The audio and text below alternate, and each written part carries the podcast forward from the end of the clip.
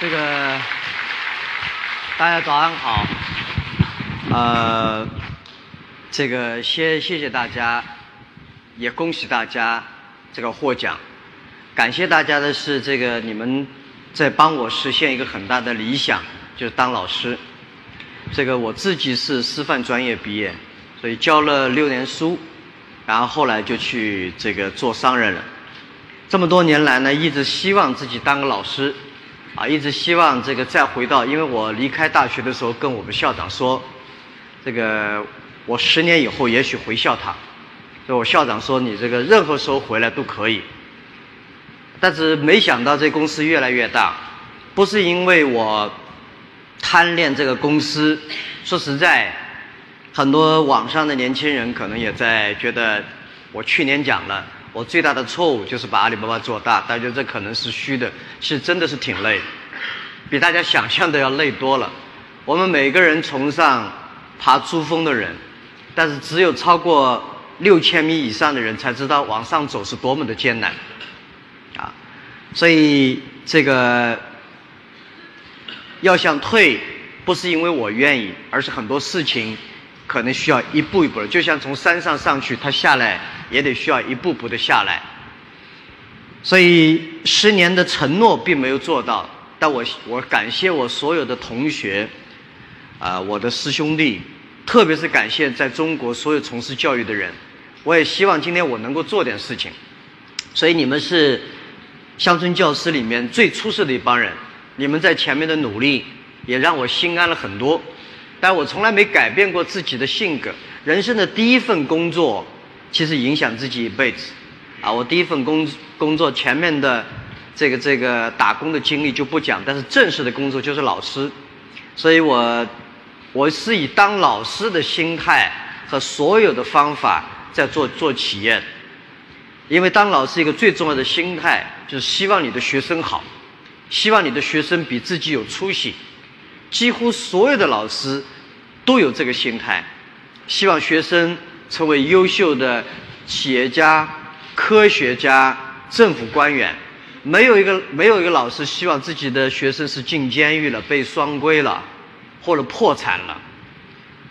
老师最骄傲的产品就是学生，所以其实我在公司里面这么多年来，我说 CEO 是 Chief People 啊，就 CEO 是 Chief Education Officer 首席教育官啊，我从来没停过。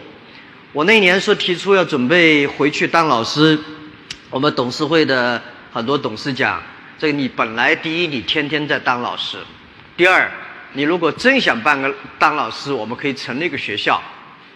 后来我想，我可能比中国绝大部分的企业家都愿意去讲，不是因为我的口才好，我自己觉得口才。像小松老师，其实我觉得小松高晓松也不是口才好，他的知识的各种结构乱七八糟，我也不知道多少是真的，多少假的，听得很舒服，觉得有道理。吴小丽刚才在说，他说的东西对不对啊？我说不知道对不对，但是我觉得蛮有味道，至少让我觉得问题还可以这么思考，啊，口才好的人中国很多，中国啊不缺演讲好的人。但演讲的关键是在于思想，思考问题的深度、角度和广度。我希望把自己所经历的和学习的东西和思考的东西，跟很多人分享。其实老师就是分享，所以我荣幸更认识了，因为我的工作的关系，因为我人生的经历，我跟小宝刚刚讲的差不多啊。我也是很底层、很底层的出来，也经历过很多奇葩的事情。可能我经历到今天为止所经历的很多奇葩的事情，大家可能也想象不了。我没有高晓松呢，可以考进清华，啊，但我现在成了清华的顾问。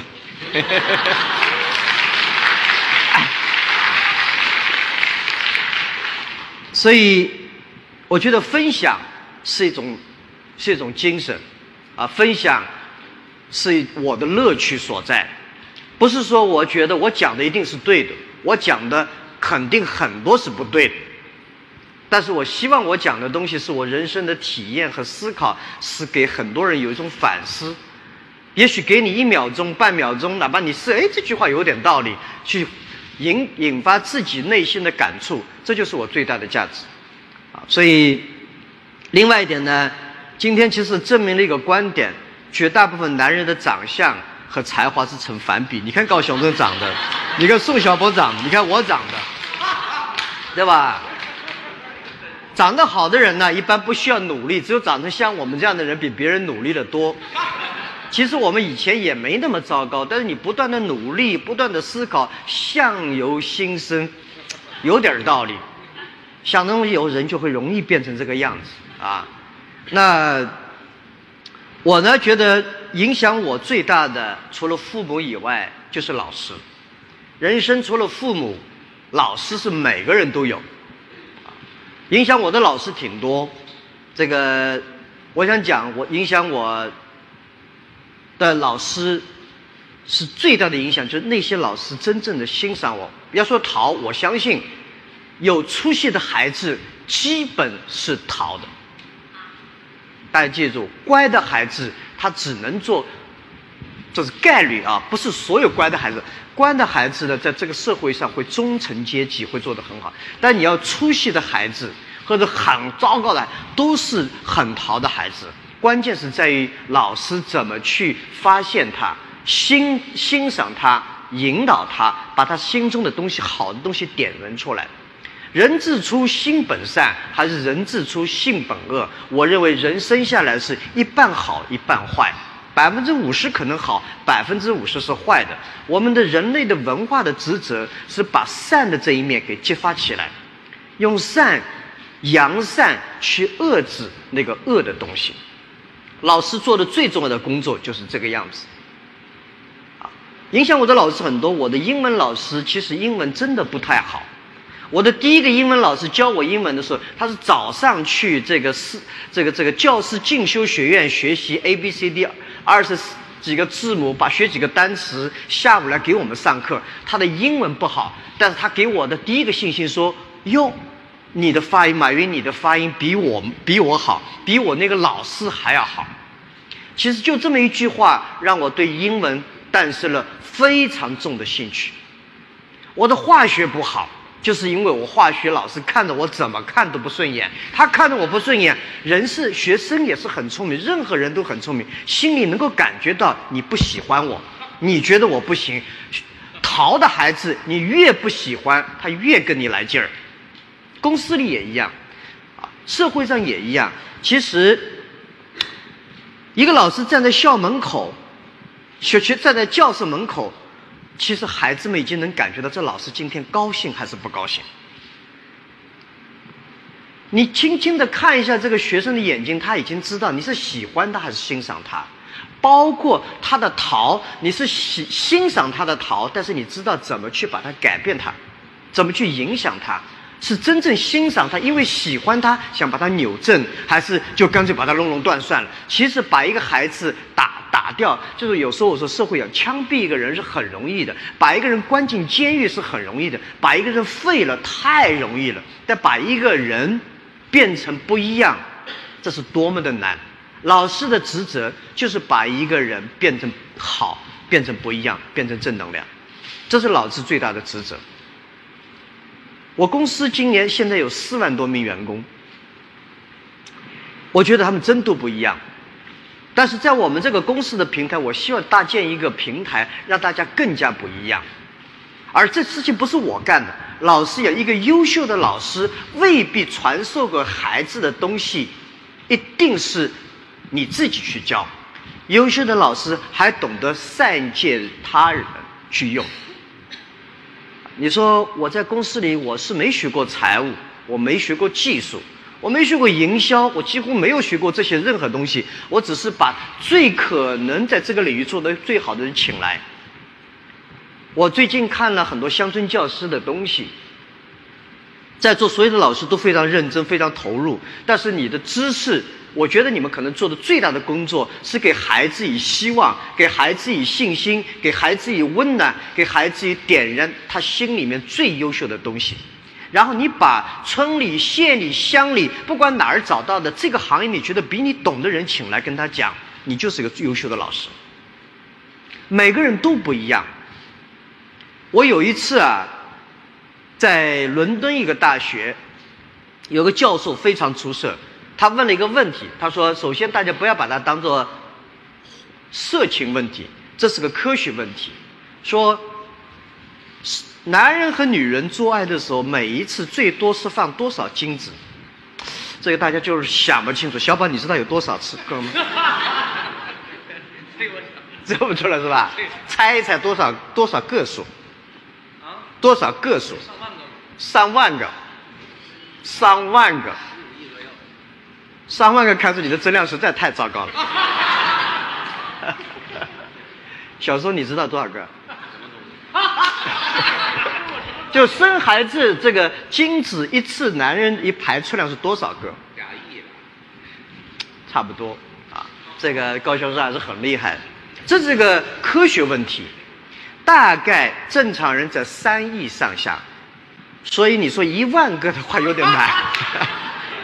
但是什么概念？这个老师想说明一个什么问题？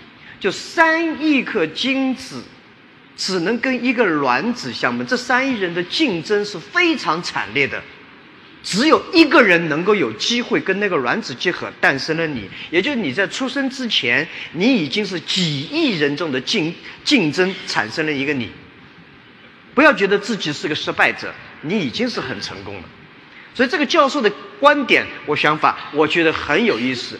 每一个人都是独特的，你来到这个世界，你就是独特的。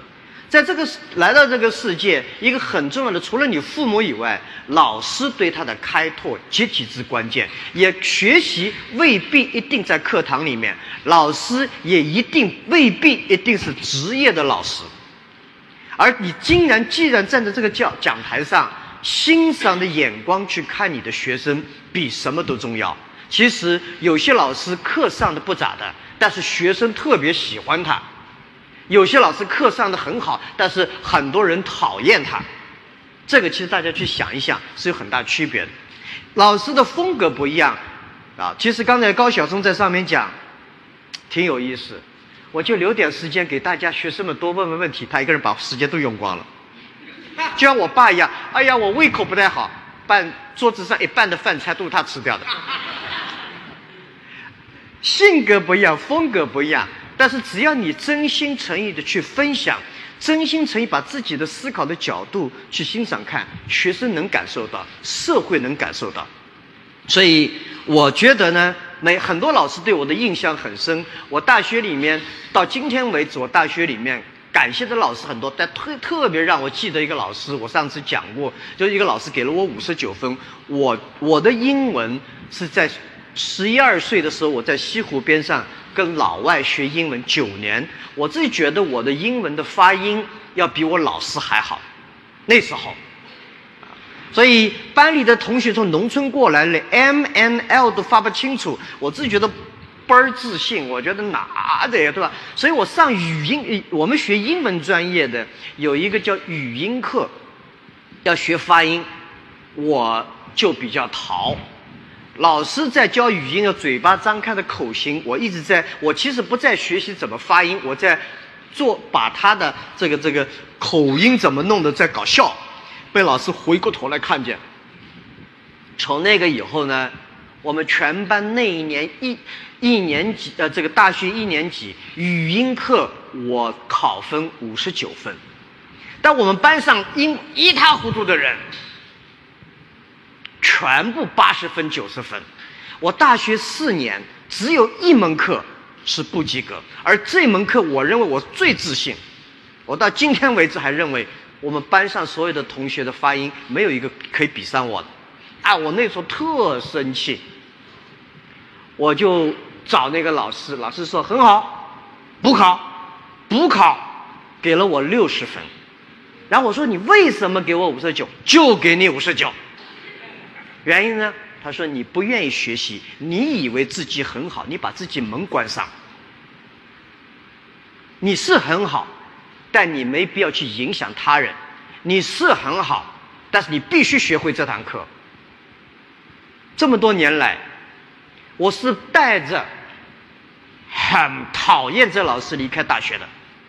其他老师跟我都很好，但是过去了这么多年，我最感谢的老师是这个，他不是因为我模仿，不是因为我搞怪他的，就而是他真觉得像我这样的人是需要给我一个课，但是他会给我机会啊。所以我想，影响你一个好老师啊，影响一个学生的是老师的心态及其之关键。我后来呢也学到了很多东西。刚才你说这个。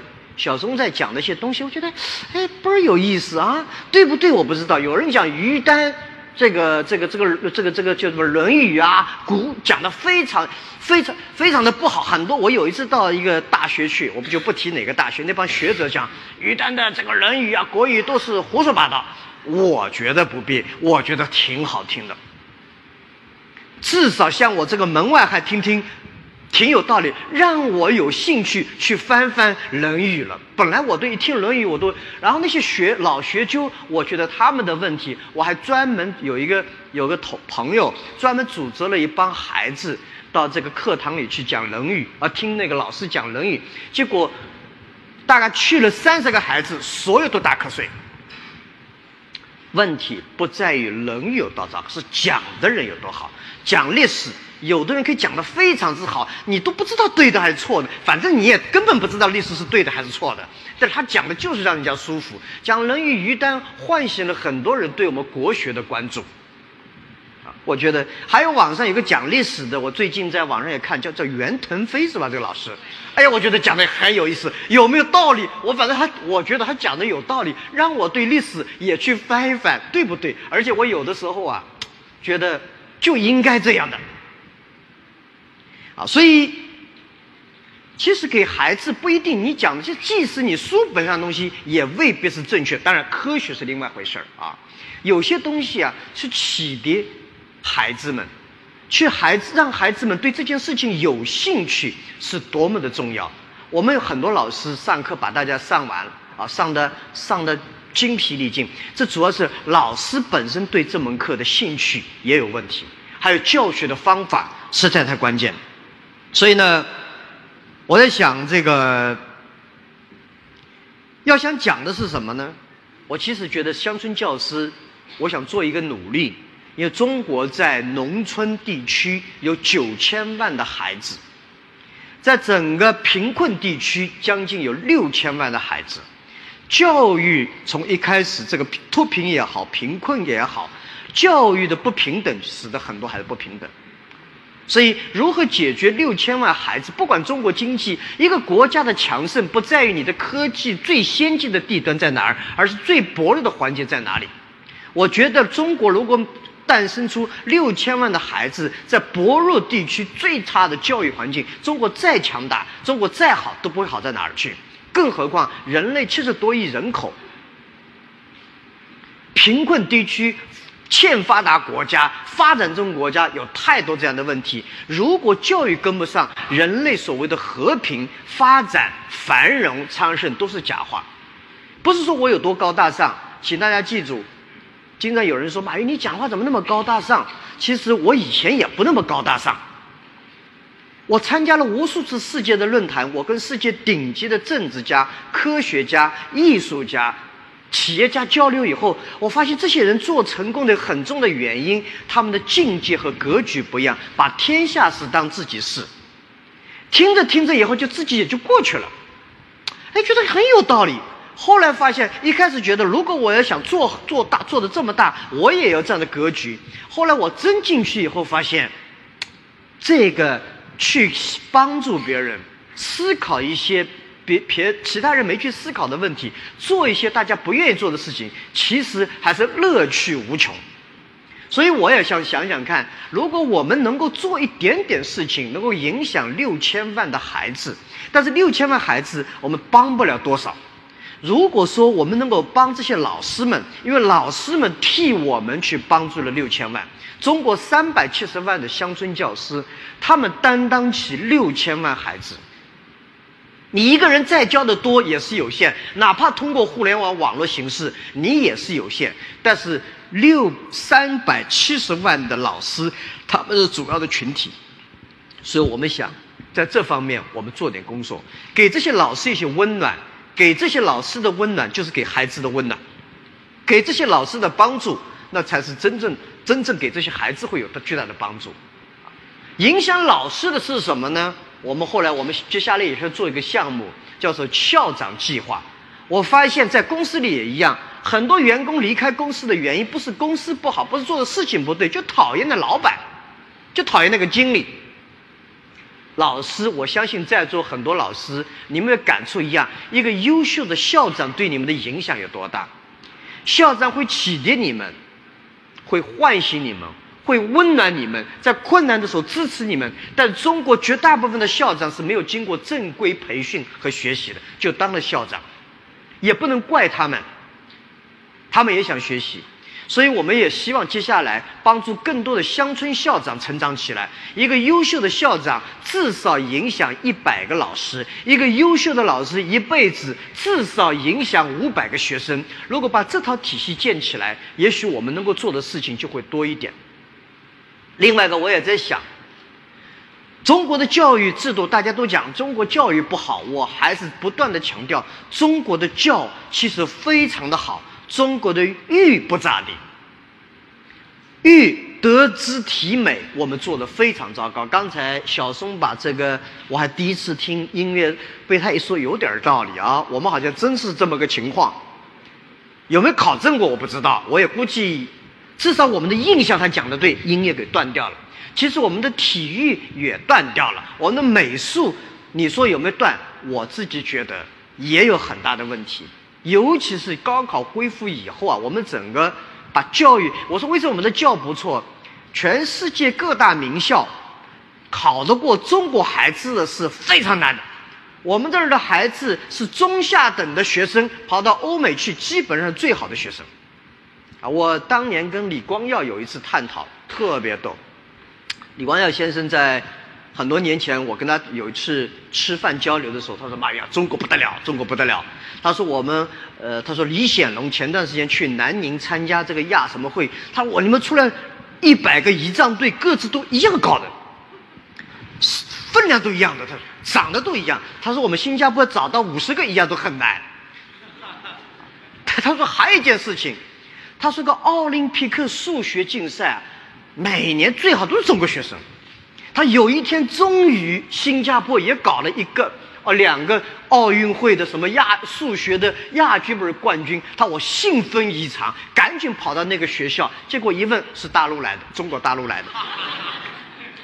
其实我们的我们的教是这几年中国改革开放，大家讲政治。其实中国改革开放发展三十年的开放，我觉得最大的红利，大家从哪儿来的？是教育，知识就是力量。从教育的提升、改革起来，恢复高考，知识就是力量，不断的学习。过去的三十年，它给整个社会发生了天翻地覆的变化。但是我们的育，真的非常糟糕。但我觉得。中国的文化只有中国的教育，只有把育起来了，中华民族才会真正受人尊重。情商、智商和爱商都需要有，成功者往往是情商很高。你要想成功啊，一定要有情商的。其实你知道，这这几位坐在前面的几位，情商都极高。没有情商，没有人会喜欢你。但是智商是让你不败，你知识结构很好，你会知道这是愚蠢的事情。情商是你也不知道怎么会成功，有人给了你个机会，你人家喜欢你，给了你个机会成功了，但是也会很多人讨厌。智商是让你成功的东西建立体系，一步一步的有科学的关架构，不让它失败的太大。所以情商会让人成功，逃的孩子一般来讲逃过头了，就是情商太差。不逃的孩子情商一般不太好。这个世界很有意思，读书很好的人，知识很好的人，往往情商不够高；情商很高的人，往往不肯读书。哎，你看这是个规律。大家去看一下这个老师啊，我后来大学里教书，呃，我在工作的时候，我不太喜欢招大学里面往往第一、第二名，就永远是第一、第二名的人啊。一般在工作都很麻烦，心态都乱掉了。他这个他觉得我在大学里第小学、中学、大学都第一名，然后到了公司里面很容易受挫，因为公司里面有的时候不是考这些知识，是考动手能力的时候，这些人都会很失落感，这个怎么搞不过别人了？而且他喜欢钻进，他不愿意听别人，他他觉得自己用自己方法就行。我喜欢大概前十名到十五名之间的那些孩子。花的时间读书不是太多，但是读书不错，也不是太好，但花很多时间去玩情商是玩出来的，文化是玩出来的。这些孩子你会觉得有魅力。我我觉得，当然像那个那个那小宝这样是属于情商很高，智商高不高？反正不低，对不对？小松我相信，这个情商是可以的，啊，智商。应该也不是考进清华的，应该不会差到哪儿去，啊？智商七十五，七十五是吧？七十五。再低一点就是白痴。还有一个大家要培养的是爱商，情商高容易成功，智商高容容易不败，但是人要受人尊重，那必须要有爱商。爱商有天下为己任，老是替别人去思考问题，做一些跟自己没有关系的事情，而不是因为，你看做公益有很多企很多老板说，哎呀，我现在挣了不少钱，我也得做点公益啊，让我的公关部门包装一下。我觉得，别人是能感觉出来，社会是能够感觉出来，你是真好这口，还是为了给大家一个 P R 去做？所以爱商要从小开始教起。希望我们的孩子，乡村教师也做这些事情。那我想讲，中国的教不错，但是育育不行。你比方我们体育，我经常讲，我们的体育真的不行啊。我们的体育更像是竞技。我们举国机制在培养几个人开始参加比赛。中国的国家体育总局，我尽了很大的努力，非常大的努力，获得了很多奥运会金牌。但是整个中国的体育的水平，老百姓热爱体育的运动的状态，并没有起来。大家去看一下纽约，看一下伦敦。电影上、电视上，如果你没有机会，我只要你想去，总有机会去。早上、晚上、傍晚，锻炼的人有多少？所有的健身房里面有多少人是热爱运动？有多少音乐？我有一次有个朋友跟我讲，他说他女儿啊，这个滑这个就是花样滑冰啊，做的非常好。嘿，他说，他说我，他说我把他送到加拿大去学。我说干嘛？我们北京，我们国家这个这个这个滑冰叫单个运动，我们都很好。为什么不可以在国内学？他说这个跟音乐有关。说我说滑冰跟音乐有关。他说我们这个很多运动员在滑的过程中，把音乐是当做背景音乐的。人家在滑的时候是欣赏到这个音乐过程中去，真正是享受这个音乐。其实我想，体育用了什么？竞技精神。体育要的是团队精神。如果足球在我的理解，其实阿里巴巴做的不错。一个很重要的一点就是阿里巴巴公司跟其他不一样，我们倡导优秀员工，但我们更倡导团队合作。因为我们团队合作，才导致于我们今天的公司，同样一批中国人，同样一批大学里出来的人，同样这些人，我们把他一种不同的训练机制，团队配合起来。我以前讲，大家可一定不一定相信，为什么发展足足球西方踢得好，我们踢得不好？一个很重要的原则，我们从汉族啊，我要讲汉族，我们中国大陆的汉族的团队文化意识一直是很差的。亚热带以种粮食为主，我们种粮食是不需要团队的，我们靠天就行了，所以不需要王家、李家、赵家，我们合作起来一起种水稻不需要。但是北温带、寒带一点地区，它是打猎游牧民族为主，打猎一定要团队配合的。你要追一只狼，你是追不到的，但是只有一杆，前面一掐，咵一干，干掉。到足球运动、团队运动都是这样。我们汉人，特别是中国人，单项运动都不错，而且有网的运动做得尤其之好。只要有个网，我们不不接触的，哪怕排球团队我们也行。但是只要人与人之间一冲撞，我们就完了。这个希望大家孩子们，因为我们从事教育过程中，孩子回来只要跟人吵架打架，父母先骂一顿，老师先批评一下，其实。我们到了社会上长大了，怎么可能不冲突？怎么不可能不吵架？怎么不？其实吵架也是一种沟通的方法，冲突不妨是一种解决问题的方法。我们今天的孩子们要给他们这种解决问题的方法。吵架你听听，其实蛮有意思，但是只要不动手，我们把道理讲出来，偶尔打个架也，男孩谁不打架？对不对？所以不是打架的孩子就是坏孩子，也不是不打架的孩子一定是好孩子。所以老师你要通过他每一次的进步、每一次的错误、每次的失职中，把他唤醒他内内心那些东西，把他判断一些爱、情商、智商和爱商，把这些都弄起来。我相信你是真正一个老师，传授知识。我告诉大家。传授知识未必未必是今天老师最大的强项，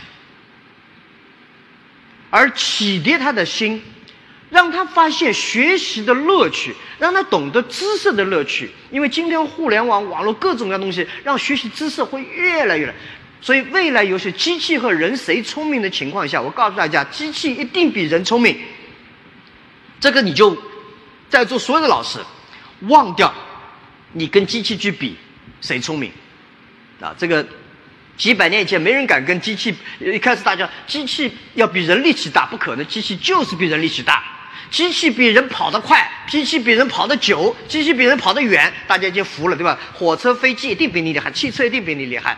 但是我告诉他，自从出现计算机以后，机器一定比你聪明。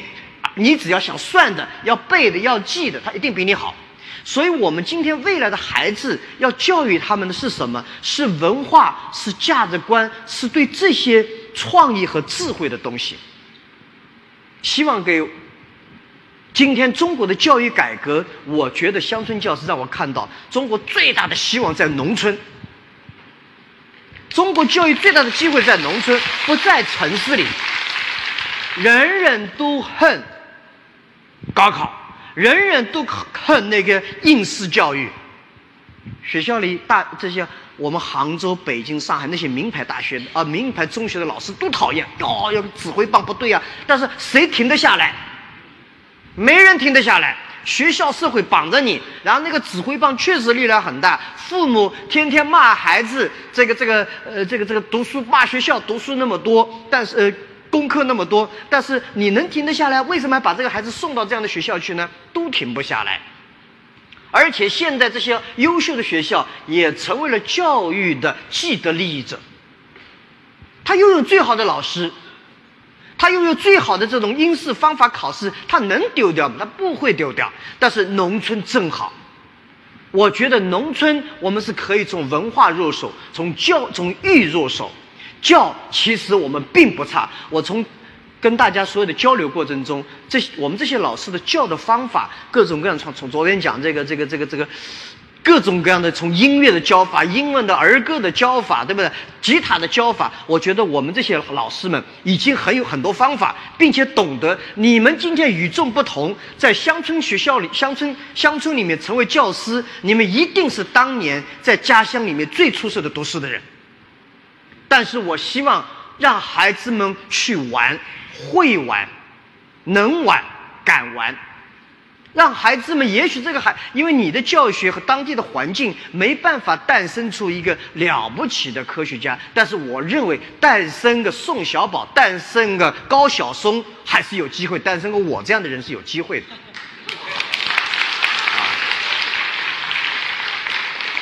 孩子们也许。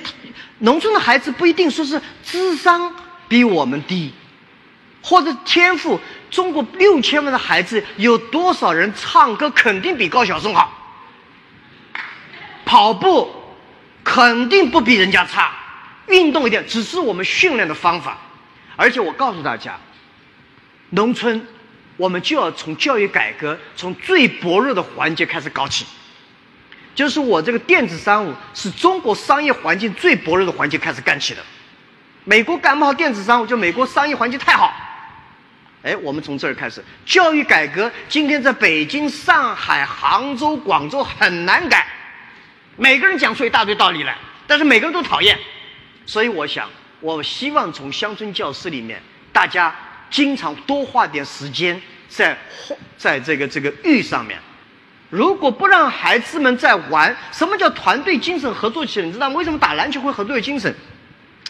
你跟他讲团队团队没有用，打过篮球这哥们儿球拿过来以后，永远往自己自己带着球跑，不传给别人的时候，没人跟你玩了。这孩子突然发现没人跟他玩的时候，他会意识到老师跟他讲：“哎，你球扔下别人，别人就开始跟你玩。”他就意识到哦，这样开始是对的。所以我希望大家多花点时间，让孩子们去玩，从玩中长出情商，从玩中长出爱商，从玩中长出这种灵活贯通的东西出来啊！所以呢，这个是我希望大家有。第二个呢，我觉得信仰的力量也很重要，信就让孩子要有感恩之心，养要有敬畏之情。信仰两字就是感恩和敬畏啊！信仰不等于信念，但是信念也不等于信心。中国所有的人，十三亿老百姓都必须要有信仰，但是未必每个人都有信念。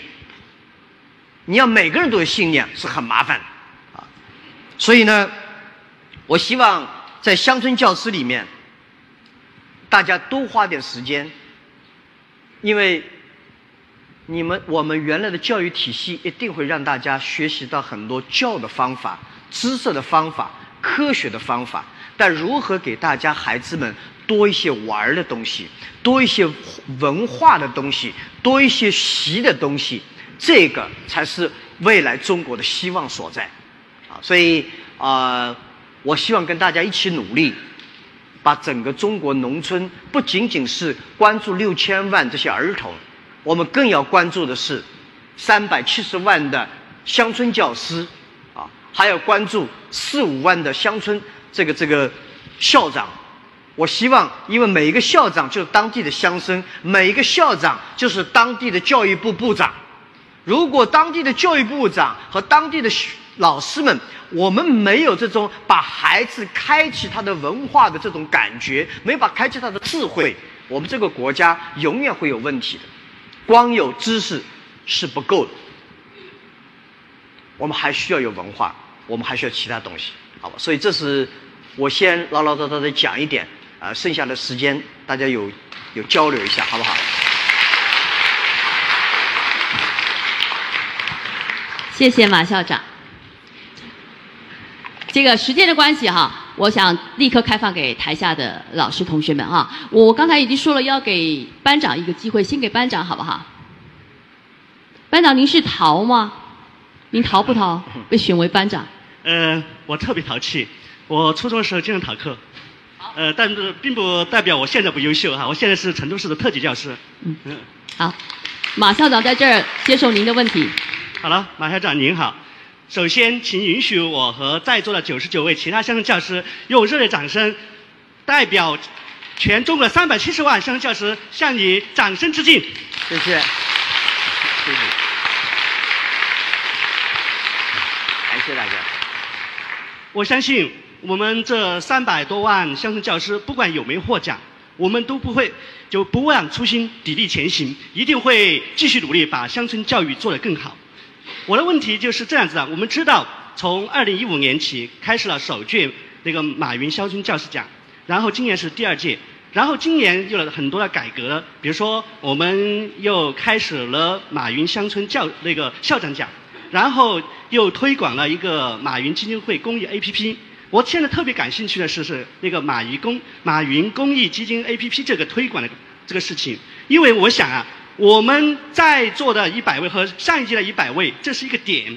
我们更多的三百多万老师是一个面，就说我希望是通过这个基金会的 APP，把从点到面这个方面推广。我想知道我们这个推广计划是怎样子的。谢谢。OK，谢谢啊。嗯，这个首先呢，不要感谢我，我做了一个事，我我只真觉得我做了一个是最容易的事情，啊，就是说决定做这么件事情，然后。拿出一些钱来，我觉得没有比这个的，但因为钱对我来讲是一个资源，没有多大意义。我一直讲，这个人能能吃几顿饭，能睡几个床，啊，所以我觉得做这件事情是一种福报，啊，人能够做点做点这样的公益东西啊，是一种福报。做慈善呢要低调，但做公益一定要高调。公益要高调，因为这是一种行动，唤醒意识。慈善是一种给别人一些钱的话，我觉得低调点好。当然呢，乡村教师这个事情不是我最辛苦，是理事们很辛苦。然后我们很多的这个做这两天参加的企业家、艺人们，很多的艺术家啊，一分钱都没有，这个这个收专门他们的出场费，你知道演员、艺人是靠靠出场费、演出费为生的，而且跑到三亚来，自己出机票、自己订宾馆、自己不要一份把助理带来，我觉得这些公益的行为，我是心里面特别的感恩他们。好，对吧？这个另外一个呢，我们那个基金呃呃这个基金会的很多工作人员都是年轻人，我希望基金会的工作人员呢，我们要把它打造一个最透明，啊最透明、最有效、最有效、结果导向、效率导向、公平导向的基金会，我们能够接受更多的人，接受他们的全款去帮助，不是我缺，我们缺这个钱，说实在。马云公益基金会真不缺钱，啊，我们很多钱，但是问题是希望更多人的参与比这件事情本身要意义大。如果光用钱能够解决社会问题的话，那社会问题太容易了，啊，所以我们在一步步的做。但是我们很多项目，包括呃这个乡村教师，我们先从一百个人，因为这是第二届。我们希望第三届总的要做个五届六届以后，我们才会有感觉。校长项目也是今年准备启动第一次，也要五年六年五届到六届以后，我们总结经验啊。然后呢，我们包括 A P P，我们 A P P 是希望给三百七十多万的乡村教师有一个分享知识的平台啊，把全中国所有的。优秀老师和三三百七十万的乡村教师们建立一个互通的平台，三百七十万乡村教师可以互相学习，跟北京啊、上海啊、这种广州啊、杭州的老师也能起来，真正变成一个知识分享的平台、温暖交流的平台，怎么样去帮助孩子们成长的一个平台？所以这方面呢，我们今年也刚刚个产品，而且是阿里巴巴的老员工，这老员工也很年轻，这个。觉得公司里面，他就辞职出来说：“我我就投入了这个阿呃这个马云公益基金会的这个这个这个技术。我们现在有十一个人是专门做这个 A P P 的，啊，都是阿里的优秀的工程师。他们三十几岁，觉得哎呀，阿里巴巴人才已经很多了，我今天干脆就干这个事儿，收入跟阿里巴巴可能没法比，啊。”这都是一种投入，所以我们觉得呢，大概需要给我们马云公益基金会啊，呃，有个十年左右的时间，而且也希望在座第一批、第二批的人帮我们提些建议，帮我们完善。没有一个产品出来是好的，就没一个孩子长下来是说是很漂亮，没有的。我有时候到医院去，孩子抱出来说：“哇，这孩子很漂亮，像爸像妈。”我我看起来都像老鼠一样，很难看。都是假话，对不对？安慰一下，哟，这孩子像小宝，其实不是。孩子是越养越漂亮，你有感情下去，时间下去，他自然会好。所以 A P P 也好，校长计划也好，老师计划也好，我们希望大家共同的去把它完善起来，每个人帮一点就好。明年我们的理事会还有公开。啊，我们决定啊，明年公益基金会的理事会对社会公开，也来直播我们所有开会的情况是怎么样，我们做了哪些决定，是怎么参与的，这些东西都公开以后，也许对大家会有更多的帮助，然后共同去完善它。公益高调的目的，不是在宣布我们做多了不起的事情，而是让更多的人有机会参与，来进行实现自己想法，好吧？好，这位男士啊，刚才那位男士。马云马那么雅克什么字嘞？嗯。我是来自新疆和田的，在塔克拉玛干沙漠边缘的一个乡村教师，我叫张文英。谢谢。呃，我们新大美新疆，欢迎所有的理事和您到我们新疆来做客。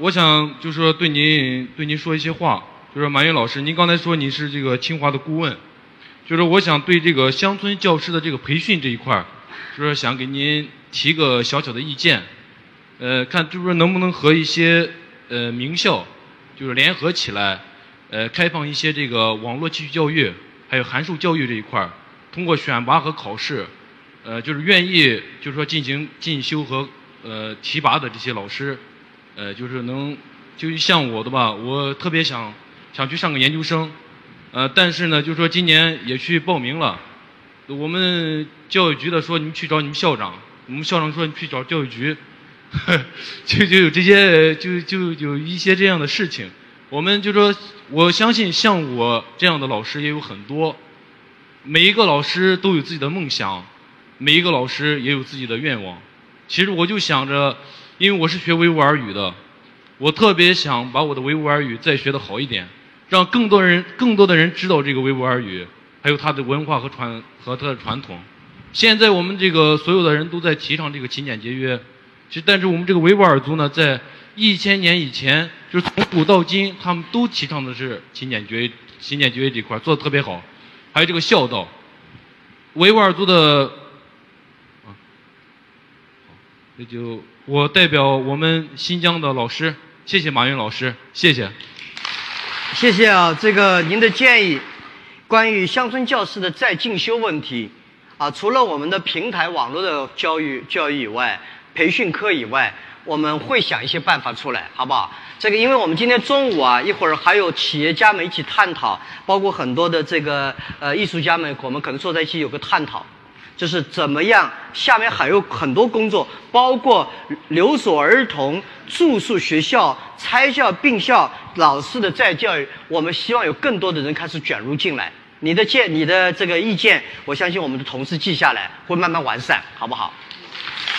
嗯，马老师是这样子啊，就像您说的，十一点半呢，马老师因为还要跟企业家们召集理事会，但是他会把时间现在还要留给大家。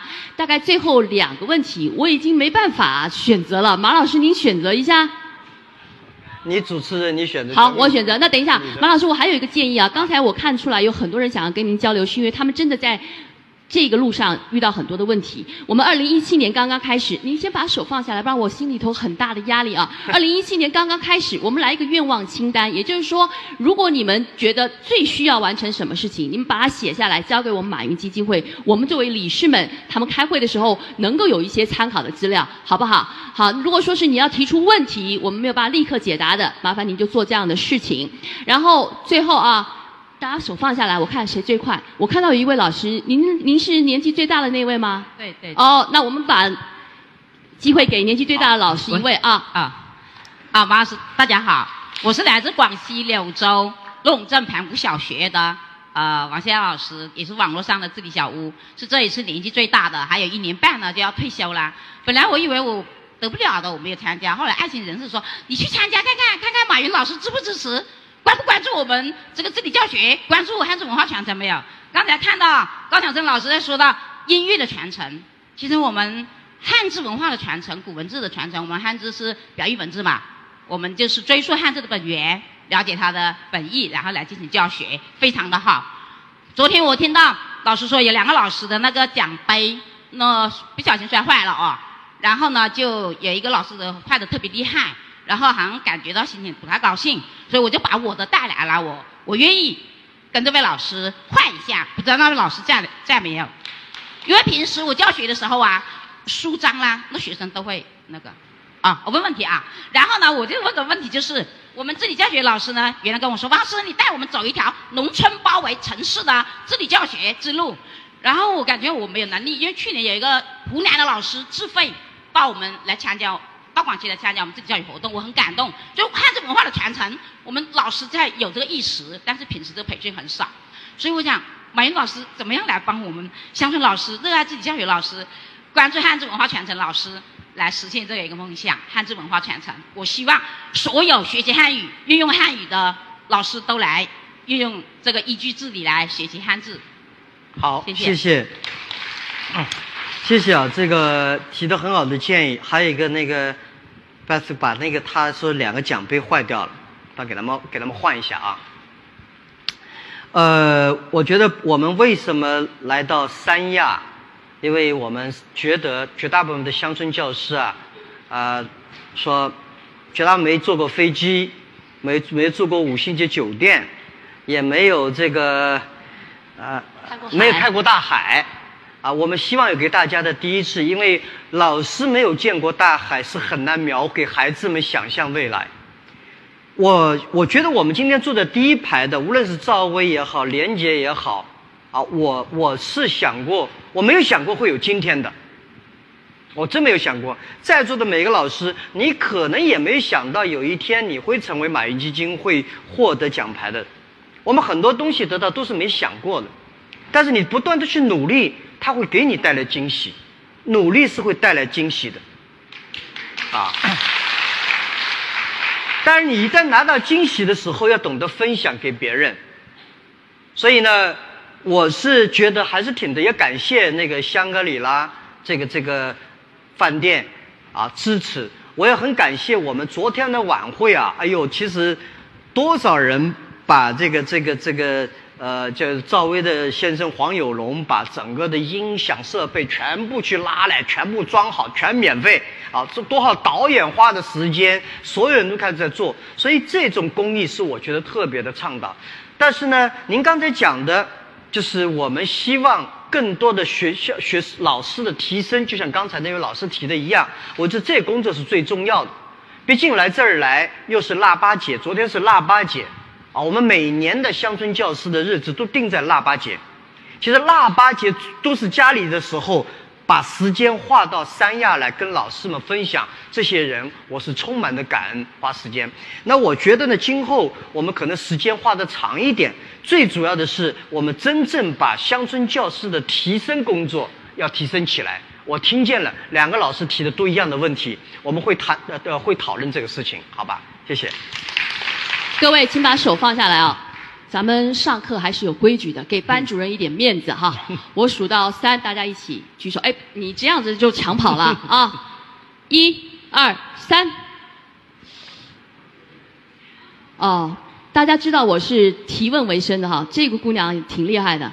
你刚才没问过吧？问过了啊，那不行了啊，那再来一次，对不起。来，放下来啊！一、二、三。好，那位穿蓝色衣服的先生。你也是我们老师，他是老师是吧？您必须要问个好问题啊！我他是老师，他不是。我不他不是老师师，，那个您不是老师啊？那对不起，那您坐下来，把这机会一定要让给老师。不好意思啊，我们这是给老师的机那个会啊。大家机会均等了哈，不要着急啊！来，来，一二三，好，这位女老师，因为她那个快要哭了，这位，这位啊，哎，不不不不，这位，这位，对不起，哇我发觉新闻官不容易做，哇哇哇！班主任更难，非常非常激动，我能离你再靠近两步吗？因为我肯定是不敢上去的，因为马云先生是我和我老公这一生的偶像。他在湖畔大学，在那个乌镇的互联网大会的每一句话都是置若置若珍宝。然后我在内蒙古大草原巴彦淖尔是教书，那我老公是在内蒙古大大草原放羊。嗯、但是我们两个都有一个梦想，呃，就是我希望能对乡村教育有一个梦想，在这儿这个梦想我也不敢说，但是我希望朝这个方向努力。今天非常非常的感动，收获也很大。然后，呃，我老公有一个非常大的梦想，是希望把内蒙古非常非常好的那些羊、那些山里的牧民，他希希望把羊赶到互联网上，所以他创业十年，失败七次，他基本上是一个我们当地的一个笑话。但是他每一次半夜，他都他他都在他都在想，马云先生创业的时候是怎么怎么样。所以我希望今天的一个问题是关于创业的，希望八零后的代表、创业的代表说两句话。马云先生就是告诉他们，呃，我们西部的呃，像他们互联网互联网阳光这样的一个代表，你给他们几句，呃，作为老师给他们这样的学生给几句忠告，谢谢。OK，谢谢啊。第一个忠告：十年内失败了七次，没好好学习，没有反思，就是他没有坚持。就是如果是十年不同的东西，那就昏倒了。如果一件事情在过程中犯七个大的错误，不正蛮正常，啊，犯七个错误很正常。但是如果十年以内做的是不同的七件事情，七个事情失败了，那就说明坚持不够，没想清楚要做什么。人要想清楚自己要什么、有什么和放弃什么，然后找到合作的合作伙伴。所以我们在这儿呢，不是要去，我在这儿不一定是不是不是来上那个管理课和创业课。将来湖畔大学我们已经开始这个网上公开课，很多的这些创业的基本知识能力，我们在网上已经开始了。希望大家去这个这个在网上可以学习到更多啊。但是呢，说把羊赶到互联网上，其实我们一直在做这样的事情啊。内蒙去年有一次巨大的前年吧，巨大的冰雪风暴，一下子这个冻死了很多羊。我们把这些冻死的羊、冻冻坏的羊马上处理以后，在淘宝、在网上开始在卖。这些还没死，但是呢，因为你不不处理掉这些，就可能大批的会冻坏。我们帮当地的牧民做了很多的事情，但这些东西要变成系统化，不是淘宝可以做，就是创业者们可以去做的啊。那么，我也希望在座的所有的老师，因为这是最后的一个问题了，我就这个讲讲一些老师们在在孩子们提到梦想的时候，未必高大上的梦想就是好的梦想。人人相当宇航员。驾飞机飞飞飞行员、科学家，其实做普普，我们绝大部分有远大理想的人，后来都会很失望。做一些普普通通的理想，因为人生走的是很奇妙的，只要你不放弃，你总会有机会发光的。啊，若有光芒，必有远方。你只要认真的去努力，做自己感兴趣的事情。不要去跟别人比太多，看看自己这件事情是否真的有兴趣，是否能做出与众不同的东西出来，我是否能够坚持下去，是否能够得到更多的帮助。您丈夫是很幸运的，至少我从你这儿来讲的过程中，十年失败七次，你依旧相信他会有机会，啊，这个是很幸运。一个是否以后判断一个人啊？但我来讲，我投资一个公司的时候，我我以前我很关注这领导者是怎么样，他是否相信他所做的东西，他是否相信他所说的东西，他是否热爱他所所做的东西，而不是说这玩意儿将来很赚钱，我这东西，因为将来一定会有更赚钱的东西。他热爱他做的东西，他相信他说的话，他相信他做的事情。再看看他边上有没有一批人相信他。如果边上没人相信他，问题肯定会有。所以发现那些淘气的孩子，看看他是否边上有一帮人，而这帮人不是结帮拉帮结伙，而是他有点道理，人家会听啥，不是他拳头硬。还有刚才班长讲了，他很淘气，小时候还逃学，淘气不等于逃学，啊，逃学不是个好事情，淘气。也未必是坏事情，但是如果孩子经常要逃学的时候，第一个责任人是老师；如果上课没人听的时候，第一责任是老师，因为老师的课上的糟糕，孩子们就得了，因为你没有打到他的点上。啊，所以我希望认真的。这个大家一些反思，我讲的不一定对啊。就像小松刚才在讲，我在想，要他当老师，估计我们每天都是胡说八道侃一通，回来啥都忘了。这就是你们可以做到有个系统的教学方法，但我们这些人是给大家开开脑洞的啊。这个想法可以这么看，这个角度可以这么观观察，这事情可以这么深啊，这样是可以这么连起来。这个是我们。但是你们在做一定教育是一门科学，慢慢的系统把它建起来。祝福大家，二零一七年，我也希望大家从此以后成了这个公益基金的这个这个呃获奖老师，你们是有责任的。啊，这个责任不是我要求大家，你必须在农村干个十年八年的。这个责任是，如果有一天你真不干了。你关心那些老师们，关心那些同行们，关心那些在坚持在这个工作岗位上的人，能够尽一点点努力，哪怕网上点个赞，哪怕分享一下你人生经历过中、你教书经历过这些经历，他们再困难给他们再多次坚持个一天五天都是好的。这就是我希望你们的责任是帮助更多你们的同行，你们是佼佼者，但是更多的人他们也需要这样的关怀，好不好？谢谢大家。马校长先留步一下啊，大家眼中很有失望，但是马校长刚刚说的，智商重要，情商更重要。各位已经比很多的乡村教师已经幸运了很多了。马校长，我请您留步的原因是，我想让您看看这个黑板，你觉得黑板写的怎么样？您的字写的怎么样？有人模仿您的这个字 写的漂亮，没有味道，没有。啊？那您您，我要让您认识一下，这是写的很漂亮来自广西，真很好来自陕西的几位老师，昨天写到了凌晨三点，把这个刻板写出来了。来，站起来，是哪几位老师？哎，不要上来，不要上来，站起来就好，站起来就好。。这个这个这个真的是，我刚才坐在在想啊，这个这个黑板让我回想起我小学时候的的东西啊，这我我是觉得真的感谢，坐在那边有一种进进进教室。然后昨天我在呃路上看见你们的那些老师们啊，啊，真的是我特别为你们骄傲，你们真的是了不起，真的了不起，谢谢大家啊。